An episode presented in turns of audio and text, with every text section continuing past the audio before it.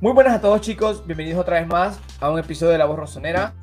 Hoy estás conmigo José, Julio por motivos personales no pudo estar y hoy tenemos dos grandes invitados que pueden tener la visión a 360 de lo que nosotros no vemos. Al final nosotros tenemos una, una mirada solo de una cosa y ellos miran a manera global. José, ¿cómo estás? ¿Cómo estás, Walter? Todas las personas que nos escuchan en Spotify, en YouTube. Hoy unos invitados muy pedidos, muy queridos, además por toda la comunidad de la voz rosonera. Hablamos de Irati, hablamos de, José, de dos personajes de Soy Calcio, eh, la comunidad más grande de, de, habla hispana sobre el fútbol italiano. Estarán aquí, segunda vez que están con, con nosotros y estaremos hablando de Velotti.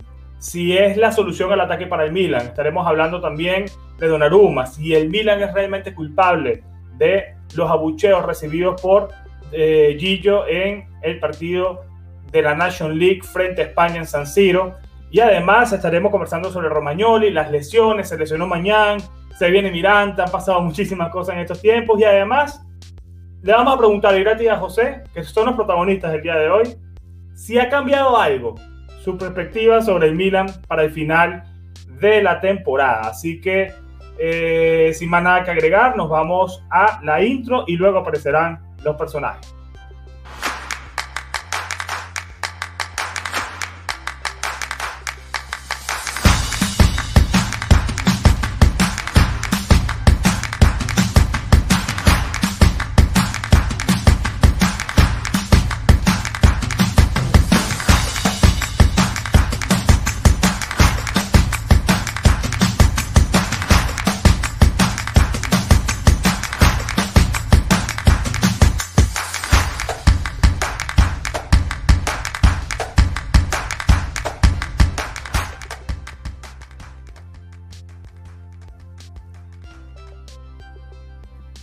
Aquí están con ustedes Irati, José, ¿cómo están? Comienzo contigo, Irati, ¿cómo está todo? Bienvenido a nuevamente una vez más aquí a La Voz Rosonera, ¿cómo estás? ¿Qué tal chicos? Pues un gusto saludaros, un abrazo y un saludo a toda la comunidad de La Voz Rosonera y nada, muchas ganas de hablar con todos vosotros del Milan y de todos los temas que tenemos pendientes, que no son pocos, desde luego que, que no. José, ¿cómo está todo? ¿Cómo, cómo te recibe la voz razonera una vez más aquí. bueno, es un placer, es un placer estar con, con todos vosotros y, también saludar, ¿no? Saludar a toda la comunidad de la voz rosonera, cada vez sois más. También gusta ver el, crecimiento que estáis teniendo vosotros, así que siempre es un placer pasarnos por aquí y hablar un poquito del Milan más ampliamente, ¿no? Que, que mucha gente nos pide, oye, hablar más del Milan, hablar más del Milan, tenemos que hablar de todos los equipos, pues hoy también vamos a hablar mucho sobre diversos temas del Milan. Y para nosotros un placer tenerlos aquí nuevamente, a ustedes dos, que son referentes, lo decíamos fuera de pantalla, que Walter le decía, sobre todo a Irati, que para él grabar con ustedes es un honor porque son personas que seguimos desde hace mucho tiempo y que bueno, tenerlos aquí en el canal para nosotros es súper importante. Y vamos al grano, que tenemos bastante tiempo, poco tiempo para hablar de muchas cosas y comenzamos con el tema de, de Galo Velotti, porque eh, de un momento a otro, Dani Longo, lo compartieron también ustedes en Soy Calcio, lo hemos compartido en diversas cuentas también de aquí, de, del Milan nosotros, han dicho que definitivamente el Galo no va a renovar con el Torino y que el Milan sería el mejor posicionado para adquirir los servicios del centro atacante del Torino. Y quisiera que ustedes que siguen el calcio todo el tiempo, que andan, eh, digamos, a tope con todo el tema de la Serie A, siguiendo a los 20 equipos, nos hablaran sobre Velotti y sobre, sobre, y sobre todo si de verdad es un jugador que puede adaptarse al Milan y que puede tener aquí en el, equipo rosonero una gran actuación. Eh, Irati, comienzo contigo. ¿Cómo, cómo ves este, este rumor y cómo ves a Velotti eh, en una futura contratación para, para, el Milan? A ver, yo creo que, que, es algo que estaba destinado a ocurrir, ¿no? Por, evidentemente, mm, eh, la afición de, de Velotti al Milan, pero también porque se va mucho tiempo rumoreando. No es verdad que todavía queda mucho y sabemos que por desgracia Italia no es el país con más dinero ahora mismo en el fútbol y todo puede cambiar, pero viendo los rumores y quién los transmite, pues todo parece que va a acabar con Velotti a coste cero. Siempre sabemos que el coste cero es entre comillas en, en San Siro. Eh, a ver, de primeras parece un gran fichaje, ¿no? sobre todo viendo el coste y lo que se pedía por él en el pasado. Es verdad que ya no es, un, ya no es una joven promesa, es un delantero maduro que todavía nos queda la incógnita, ¿no? De cómo va a rendir en un gran equipo, porque no lo ha hecho nunca, porque nunca ha estado en uno, y quizás no sea un delantero para un equipo de Champions, para un equipo que pela el Scudetto. Esto puede ocurrir. Quiero decir, es un tipo que mete 15 goles por temporada en el Torino y nos viene a la cabeza pensar, bueno, si está mejor rodeado, marcará más goles. Pero es que igual no es así. Igual la presión de un Milan, siendo el Torino un equipo que tiene mucha presión y mucha historia, a lo mejor puede con él. No, o sea, es verdad que es pronto para saberlo, pero si nos basamos en su rendimiento hasta ahora, en el tipo de futbolista que es, que puede jugar solo, puede jugar con otro acompañante, es decir, es un delantero muy versátil, que puede jugar dentro del área, lejos de ella, el toro, por desgracia para él, le ha puesto siempre contra las cuerdas y le ha hecho mejorar como delantero, pues yo creo que puede llegar a rendir, pero es verdad que no es una certeza. Yo quiero, soy un poco pesimista en esto. Me gusta mucho el fichaje, si se acaba produciendo, pero no es una certeza porque no ha demostrado todavía nada con un equipo potente. Entonces, creo que hay que ir con un poquito de calma y no decir, no, fichan a Velotti tenemos delantero para 15, para 10 años. Bueno, 10 años son muchos, pero para 5, porque yo creo que todavía tiene que demostrarlo. Ese salto a un equipo top tiene que, demostrarlo todavía. Fíjate que a, mí, yo hice una encuesta en AC Milan en castellano sobre este tema y, puse que uno de los pocos que puso que no le gustaba mucho el fichaje de Galo eh, fui yo eh, y muchos me contestaron y me dijeron, pero bueno, es mejor que, que, que Pellegri es. Y evidentemente sí, el problema es que con Pellegri estamos hablando de que es el tercer delantero que tiene el Milan por detrás de Zlatan y de Giroud. Y Velotti, estamos hablando de un delantero que quizá sea el post eh, Zlatan. O sea, estamos hablando de un jugador que no va a ser reserva en el equipo, sino que eh, se puntúa sobre él para ser titular durante varias temporadas. Y me parece que su desempeño en el Torino eh, más allá de las lesiones, ha bajado en los últimos eh, años y creo que se pudiera buscar también otras alternativas. Pero también es cierto, José, y voy contigo, que definitivamente sería un negocio redondo, tomando en cuenta también que llegaría gratis. ¿Cómo ves este tema? ¿Cómo ves el tema de la negociación? ¿Crees que sería algo complicado si llegaría gratis y al final no renueva con, con el Torino? Yo creo que, que al final el Milan para empezar, creo que tiene. Bueno, el fichaje de Velotti tendría muchas ventajas y muchas desventajas. Y una de las ventajas creo que sería la negociación, sin tener ningún tipo de información y dejándonos llevar por lo que dice el gran Daniel Elongo, pues parece que, parece que sería todo más fácil. Al final, yo creo que el Milan le convienen fichajes como Tonali o como Velotti, que son jugadores que sienten al Milan mucho, mucho más que, por ejemplo, futbolistas que vienen de fuera, ¿no? Aunque luego estos también pueden hacerse muy aficionados del Milan, ¿no? Pero yo creo que ahí Velotti le vendría muy bien. Estoy de acuerdo con lo que dice Irati. Al final yo creo que no es para nada una certeza, ¿no? Es un futbolista que además ha sido muy castigado por las lesiones últimamente, que con la selección nunca ha terminado de brillar, nunca ha terminado de dar ese paso hacia adelante, y es la única manera en la que hemos podido ver o demostrar o poner a prueba a Andrea Velotti a si realmente es un delantero preparado para rendir cuando está mejor rodeado que en el Torino, porque en el Torino le vemos bajar recibir, le vemos llegar, le vemos hacer absolutamente todo en esa parte de arriba, ¿no? Entonces, bueno, veremos a ver cómo le va al, Galo en, caso de que pueda llegar, pero ahora mismo es una incógnita y yo creo que también le ayudaría mucho el hecho de que pueda estar Giroud, ¿no? Eh, no es lo mismo que tú seas como Piontek, ¿no? Que eres el delantero principal del Milan y tienes que rendir sí o sí a que también tengas pues un poco a Giroud que te pueda ahorrar mucho si por ejemplo no va, no va bien Velotti, pues puede jugar mientras Giroud, mientras que Velotti se recupera en confianza, ¿no? Creo que también podría ser una ayuda. Walter, eh, tú tenías una pegatina de, de, Velotti hace poco tiempo que se hizo viral en uno de nuestros live y evidentemente si tienes eso es porque sientes algún tipo de aprecio por el jugador del Torino. ¿Qué piensas tú sobre, sobre Velotti? La verdad que Velotti fue el delantero con el que todo el mundo Milan soñó tanto 5 o 4 años atrás. O sea, era el, el, fichaje top, era lo que se esperaba, era lo que le iba a dar al Milan el salto de calidad. Luego la pegatina, como fue la historia. Yo abrí una Coca-Cola que estaba la euro y me salió Velotti. Yo la puse detrás del teléfono y yo dije, este es el próximo fichaje del Milan. Y ya van dos, eh, porque ya yo ya voy prediciendo dos fichajes. Pero bueno, si, si se cumple, yo creo que estoy de acuerdo con lo que dice Irati por el hecho de que nunca ha brillado. En la Euro fue muy cuestionable. Em, vimos que al final la estrella de, Italia se llama Federico Chiesa. O sea, eh, eh, fue él el fundamental y fue el trascinatore, como se dice aquí en Italia, que llevó con Jorginho y compañía a lo que fue eh, ganar el campeonato, ganar la, Eurocopa. Velotti, te digo, ¿qué es lo que más pesa? A ver, Velotti está acostumbrado a ser estrella. Está acostumbrado a ser el consentido de Cairo y de Torino, porque, digamos, es la estrella en un equipo de media tabla. Era el más talentoso, el que buscaba gol, el que sacrificaba, se sacrificaba, el que metía gol y el que buscaba el resultado y, digamos, el que más se tenía a lo que era el equipo Granata. Ha siempre dicho que es tifoso del Milan. Para mí esto es una ventaja porque vemos Tonali cómo em, le mete corazón a los partidos y eso para mí puede ser un gane. Pero ¿cuál es el problema? Estoy de acuerdo. Nunca ha jugado en grandes competiciones.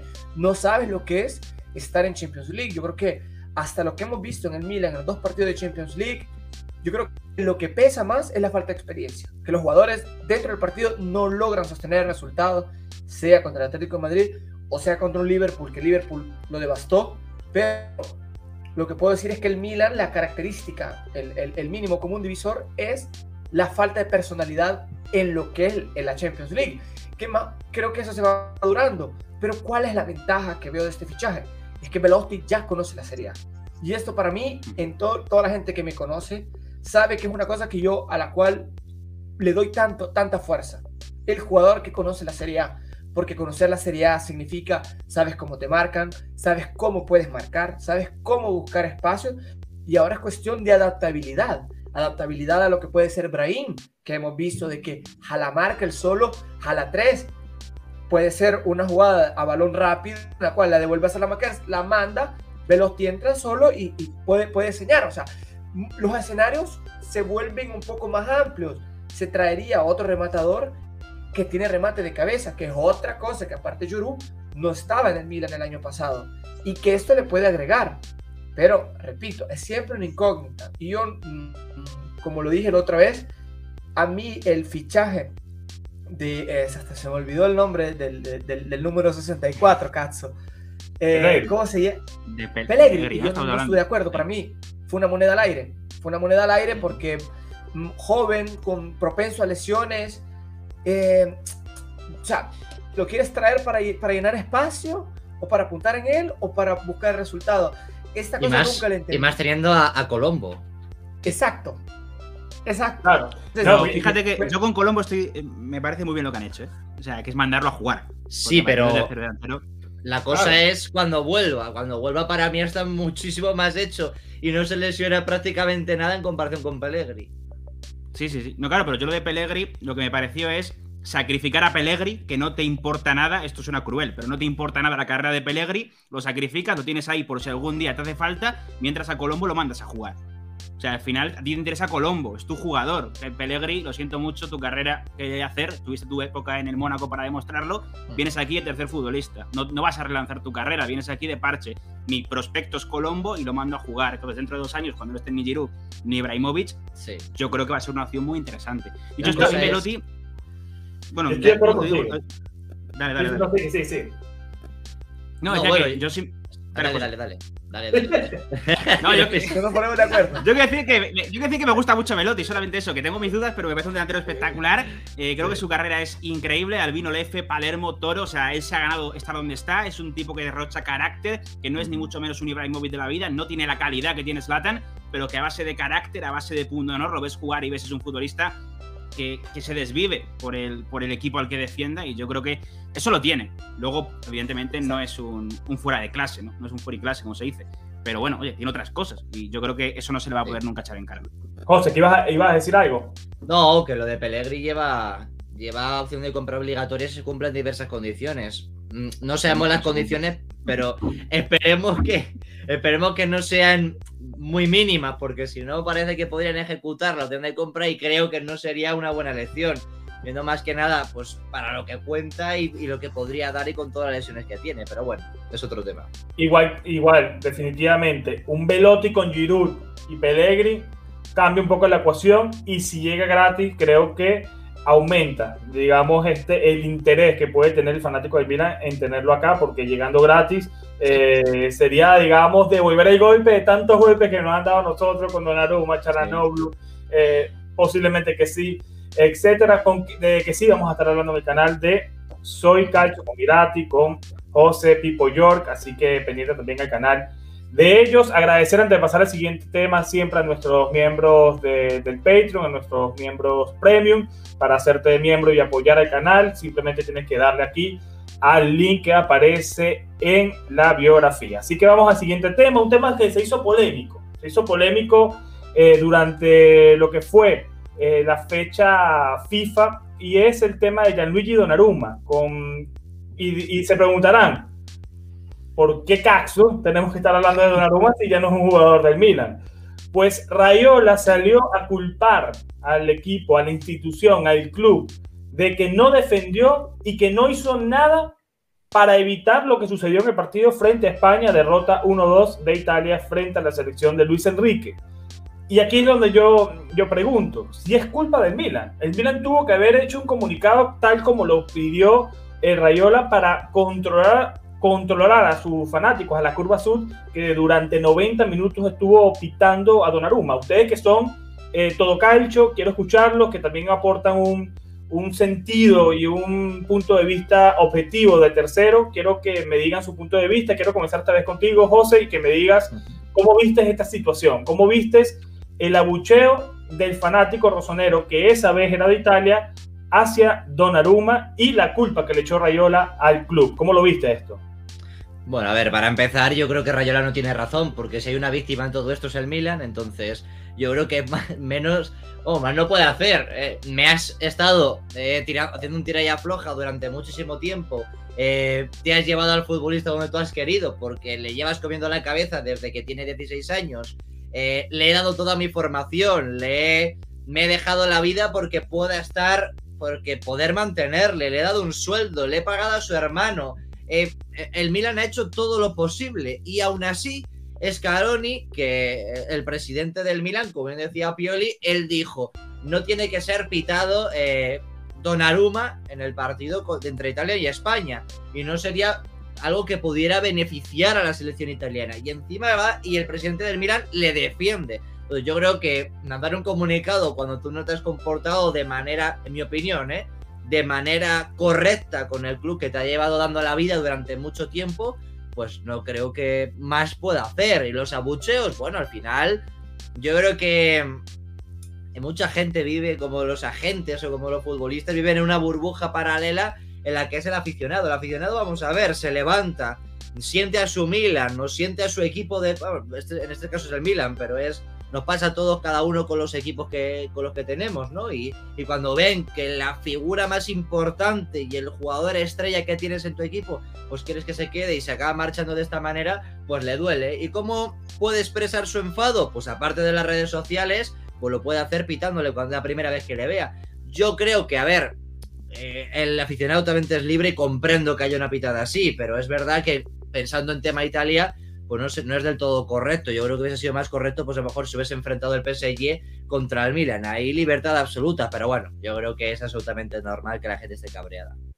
A ver, eh, además, a, a Donnarumma le afectó, le afectó el, el silbido, ¿no? De, la parte de esta, de esta camada de, de fanáticos del Milan. Vimos una jugada en donde se le fue el balón y luego posteriormente frente a Bélgica también el gol que la nota le pasa por debajo de las piernas.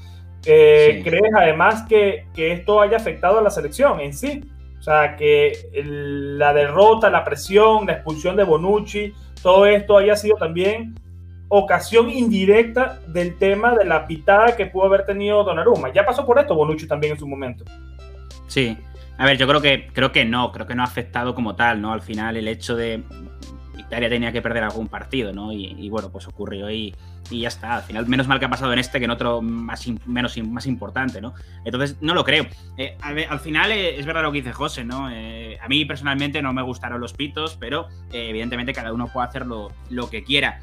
no se pueden defender insultos, amenazas y todo este tipo de cosas, ¿no? Que son tremendamente denunciables directamente, pero pitos al final es la forma que tiene de expresarse cualquier aficionado también, ¿no? Eh, un aficionado siempre hablamos de, bueno, el futbolista tiene esta presión y tal, pero un aficionado eh, gasta parte de su salario, que no siempre es alto, eh, en ir al estadio, ¿no? O en poder permitirse ir al estadio y apoyar a su equipo. Entonces, qué mínimo que poder expresar su, su opinión. Y entiendo que estén, como decía José, enfadados, ¿no? Es, al final es normal. Lo que pasa es que yo creo que todo esto choca con el hecho de que Italia ganara la Eurocopa hace dos meses, que Donnarumma fuera el MVP del campeonato, evidentemente choca un poco, ¿no? Si Donnarumma hubiera hecho un mal torneo, si Italia no hubiera ganado, creo que no estaríamos eh, debatiendo esto de forma tan prolongada, ¿no?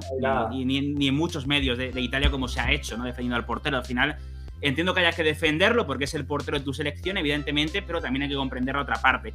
Y tampoco le daría muchas más vueltas, sinceramente. El tiempo al final lo, lo cura todo o no, pero no creo que vaya a ser un futbolista odiado siempre Sí se le va a mirar con cierta antipatía, pero no creo que sea algo esto. Al final es lo que estamos comentando, lo que decía hasta al principio, ¿no, José? También indiferencia. Es un tema que dice la gente, bueno, vamos a pasar de esto y hablar de otra cosa.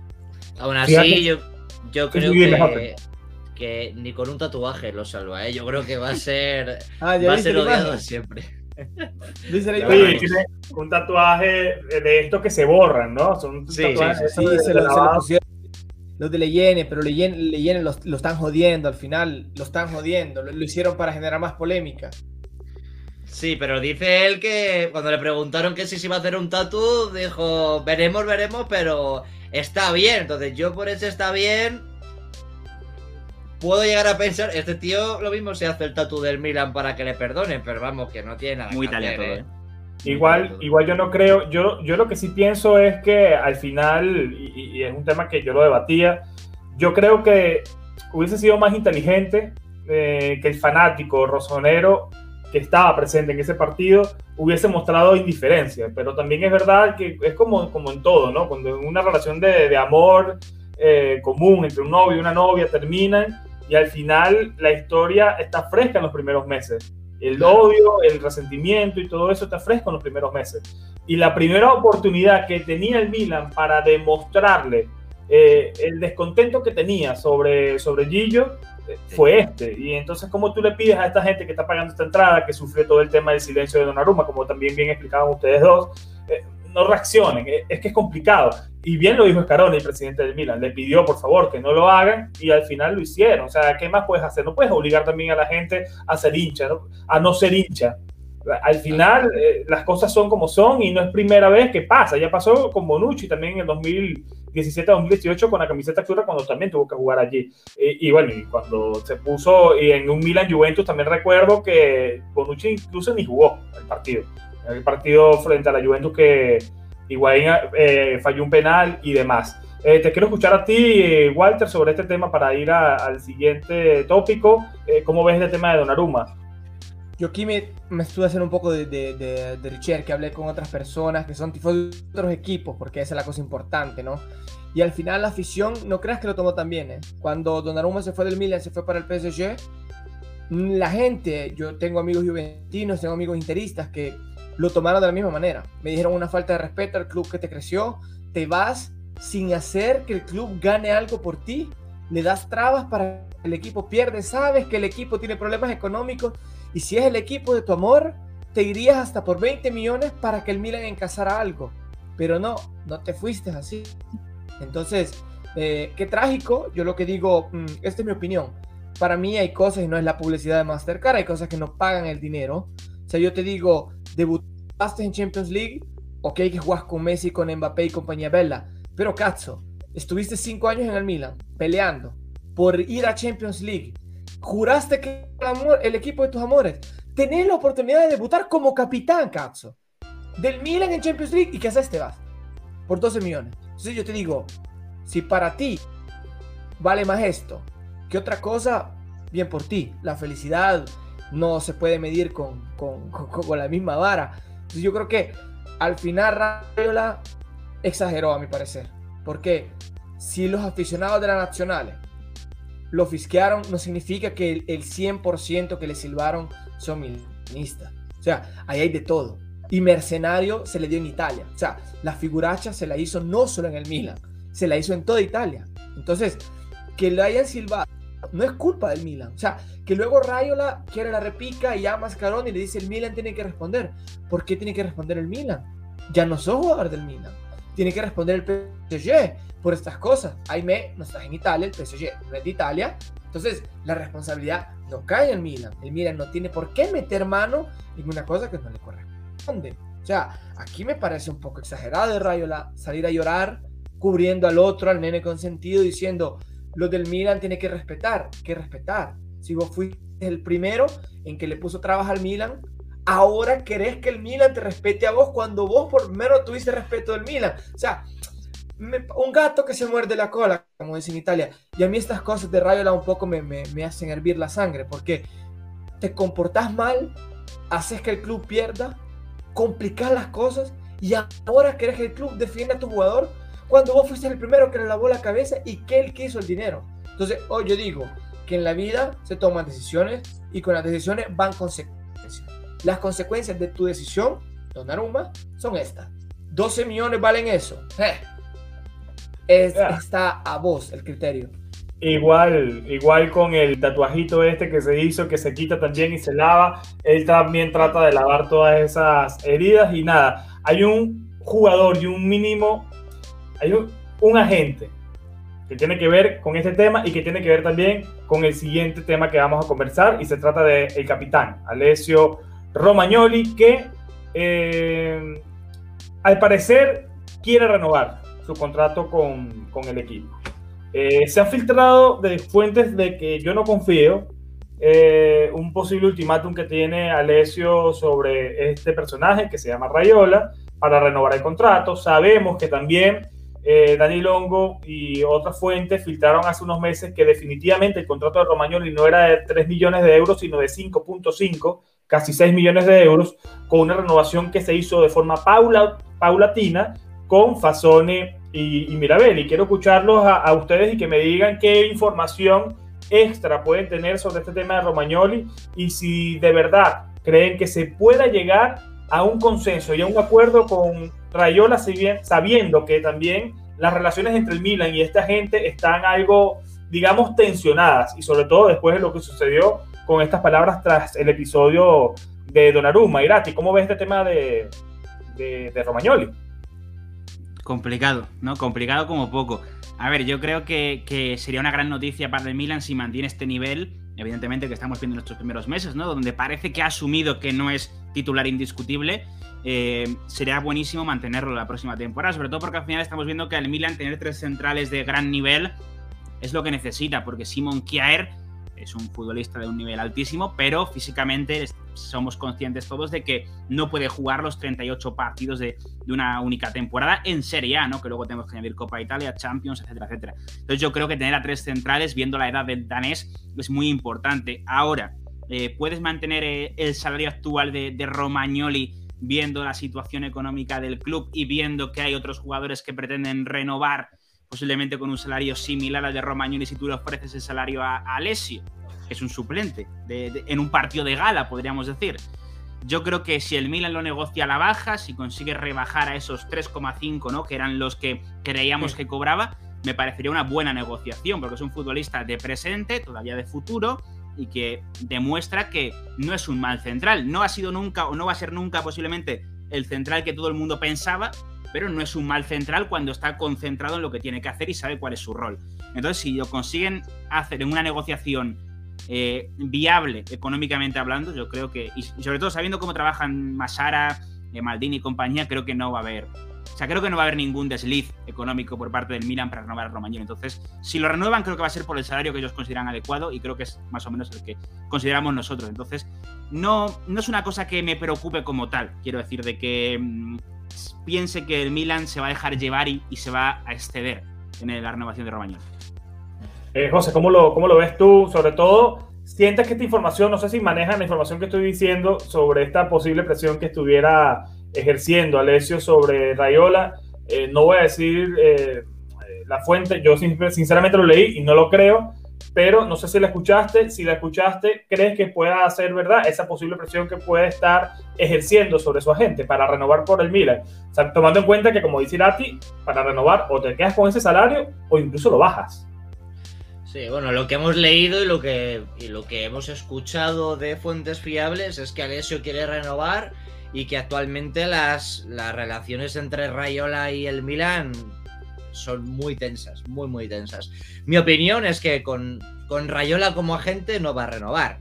Es la sensación que me deja a mí, obviamente, sin tener ningún tipo de información, ¿no? Pero es la sensación que me deja a mí desde fuera, porque no veo a Rayola diciendo, ah, mira, pues vamos a pasar, venga, vale, vamos a pasar de 6 millones a 3,5 sin pagarme a mí eh, nada de dinero. Eh, voy a aceptar primero eso y luego que, encima renueve si me bajo los pantalones con el Milan. Yo la verdad es que eso no, no lo voy haciendo a Rayola, viendo cómo trabaja en los últimos años con muchas operaciones. En caso de que Rayola, eh, en caso de que Romagnoli quiera renovar, yo creo que va a tener que quitarse a Rayola del medio. O, o, que el Milan acepte los 6 o 7 kilos que, posiblemente le pida eh, Rayola o mantener esos cinco y medio, algo que yo creo que para un suplente, como decía Irati, que me parece para mí excesivo, ¿no? Viendo cómo están Kier y Tomori y que Kier le quiere renovar hasta 2024 y con Tomori tienes central para muchos años. Yo la verdad que pienso eso, la, de, la sensación que me deja desde fuera es que o se quita Rayola de encima lo veo muy difícil y yo me lo quedaba. Yo la verdad que me lo quedaba, un tío que conoce la casa, sabes que te va a ir bien a este nivel pero claro, con estas, con estas condiciones tan complicadas lo veo todo muy difícil. Tú, Walter, ¿debe quedarse Romagnoli? Claro, para mí sí. O sea, para mí el trato que ha tenido en estos últimos, en estos últimos meses, porque no son años, han sido injustos. Yo creo que Romagnoli tuvo la mala suerte de estar en un mal periodo que coincidió con el buen funcionamiento de, de, de la cuesta de Tomori. Entonces, las estrellas y los planetas se alinearon para que todo el mundo lo comenzara a odiar pero tuvo tantos años donde él era protagonista, tuvo tantos años donde él fue el, defensor principal del Milan, tenía protagonismo, era amado por todos, salvó partidos, metió goles en los últimos minutos, o sea, a nosotros se nos olvida todo eso por seis meses de mal funcionamiento y el rencor que tiene ya el tifoso en contra de Rayola es que genera un poco de, de hype en lo que es Romagnoli ok, que está el salario variable que, mm, que pocos sabían que llegaba a 5.5.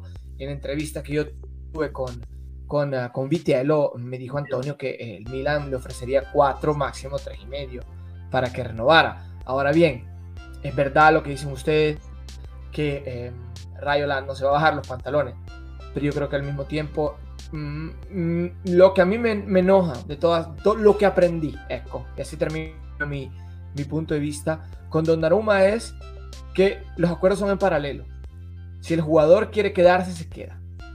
Porque Ibra, cuando Rayo quiso subir el sueldo, Ibra dijo yo negocio solo. Y Ibra se quedó. Y ahora lo siguen metiendo en las fotos que salen juntos y tienen amistad. Entonces al final, yo creo que Rayo le dice, mira, yo me quiero quedar aquí, me quedo aquí. Donnarumma quería más dinero. ¿Por qué vuelvo al ejemplo? Quería más dinero y quizás quería más protagonismo. Alessio lo quiere, hay otro equipo en la Serie dispuesto a pagar lo que él gana, la veo difícil. A Lazio lo veo difícil. Se va al Barcelona que está en crisis. O te vas a la Juventus. No creo. O sea, porque la Juventus es uno, es uno que se está hablando desde hace poco. Que la Juve lo quiere para sustituir a los defensores que ya están de salida. Si te digo, lo haría Alessio.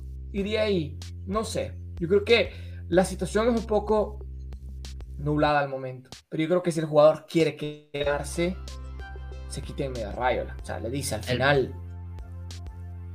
Bueno, pero yo, yo, lo veo, yo, lo veo francamente complicado. Vamos a ver si esta fuente que tiró esta información el día de hoy, que Romagnoli estaría amenazando a, a, Rayola, es verdad. Pero yo esto ya lo había escuchado incluso de Donnarumma en el pasado. Luego cuando hablamos con Pietro Balzano, él nos lo dijo. Eh, eh, jamás en la vida Donnarumma va a renunciar a Rayola.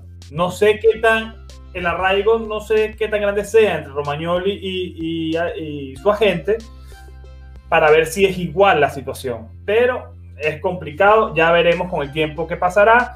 Vamos a cerrar con un tema, eh, digamos, polémico por lo que sucedió durante los últimos dos meses con los chicos de Sol Calcio y su pronóstico sobre sobre el Milan, eh, un pronóstico que por lo menos nosotros en la borra sonera pusimos a la Juventus de quinta. Sea, ninguno lo puso en Champions. Y no quiere decir que la situación vaya a ser así. O sea, simplemente tanto Irati como José pensaron de una forma, nosotros Walter y yo y también nuestro compañero Julio pensó de otra, pero la verdad, en un campeonato donde hay siete equipos tan parejos con una Fiorentina emergente, eh, es difícil, digamos, eh, acertar. Y uno con el conocimiento, poco o mucho que pueda tener sobre la Serie A, uno se anima en nuestros distintos canales a dar su pronóstico para debatirlo con respeto y sin ningún tipo de problema. Antes de entrar a este tema, eh, decíamos previo a la grabación si íbamos a hablar sobre lo de mañana. Voy a poner un, inciso para información para los que no lo sepan. Mañana tiene una lesión, se perderá entre 15 y 30 días por un problema que tiene en la mano, le hicieron un nuevo examen y tiene un problema en la muñeca. Y el Milan va por Mirante, Antonio Mirante, portero, ex portero de la Roma que se encuentra libre en este momento, puede ser inscrito en la Champions, así que podría ser incluso el portero del Milan en estos próximos partidos, tomando en cuenta que seguramente no, no digamos, no confían en el tataruzano. Eh, rápidamente, antes de entrar en el último tema, que son ustedes los protagonistas, ¿qué piensan Antonio Mirante, José e Irati? Rápido. Eh, que mucho peor portero que Meñón. Pero bueno, esto es así, o sea, es la realidad. José. Yo, yo para 15 o 30 días me he quedado tataruzano no ficharía un portero nuevo, la verdad, porque Darusano no estamos hablando de un guardameta que venía de Serie C o de Serie B o del Primavera, ¿no? Estamos hablando que tiene también prestigio internacional. Yo me quedaba con Darusano. La verdad es que no entiendo mucho el fichaje, aunque la baja de Mañón sea importantísima. Vamos a ver entonces en qué pasa esto, en qué para esto y nada, último tema, este que está aquí, los pronósticos de Irati y de José. ¿Han cambiado algo con respecto a hace dos meses? ¿Siguen igual? ¿Cómo lo ven? Eh, y, aquí, aquí somos objetivos, aquí no tiramos y, el público de la Borro Sonera fiel no, no se pone con esa y si se pone con esa, bueno, ustedes ya saben cómo, cómo es todo aquí. Así que con eso contigo, José, ¿sigues viendo el Milan protagonista para luchar por la Champions o, y quedarse un poco abajo o lo ves ahora después de siete jornadas luchando por algo más?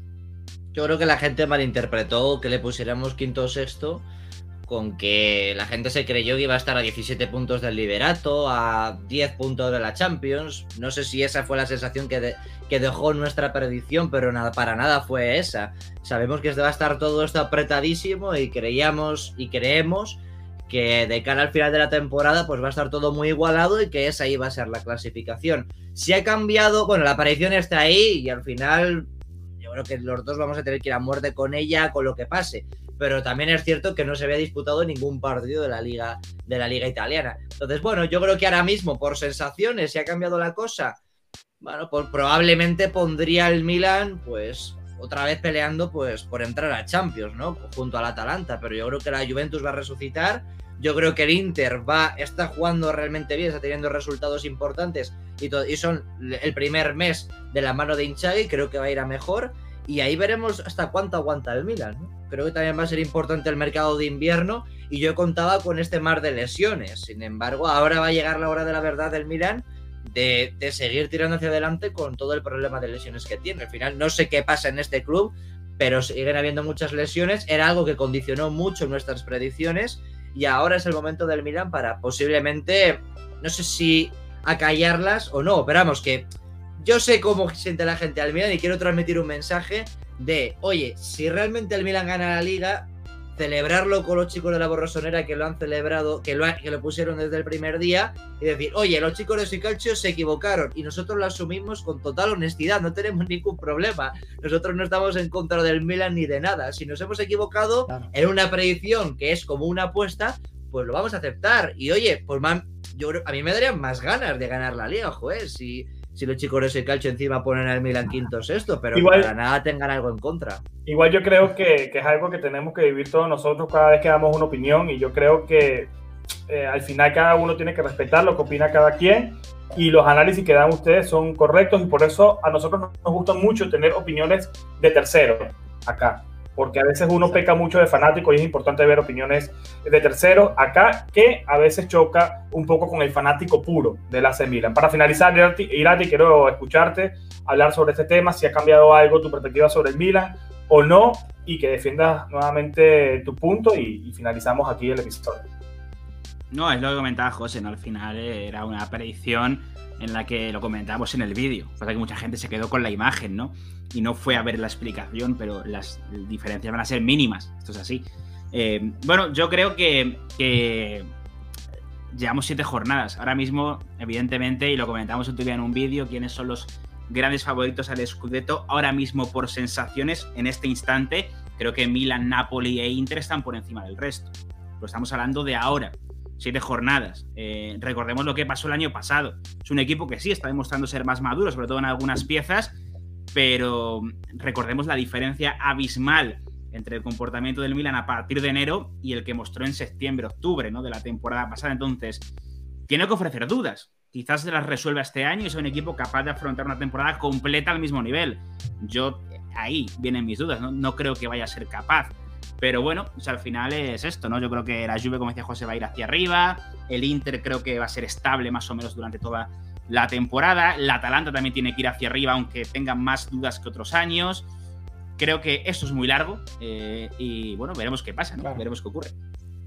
No, muchísimas gracias, Irati y José, por aceptar la, invitación aquí a, nuestro programa. Teníamos pautado 30 minutos, nos alargamos por 10, pedimos disculpas y nada, saben que están en su casa y que aquí estamos para debatir con, siempre con respeto y, y quería también que ustedes este, tuvieran esa voz de réplica para todas estas personas que quizás no entendieron su punto de vista y, que puedan ustedes defenderse, que, que, no hay por qué hacerlo además, porque al final son pronósticos y son análisis que podemos hacer y si nos equivocamos ni siquiera tenemos por qué pedir disculpas, ni ustedes ni nosotros, porque estamos aquí dando la cara y dando nuestro opinión. Muchísimas gracias, Walter, también. Eh, saludos de Julio por parte de todo que no pudo estar el día de hoy aquí presente. Irati, José, muchas gracias nuevamente. Y nada, vamos y cerramos con, el, con la intro.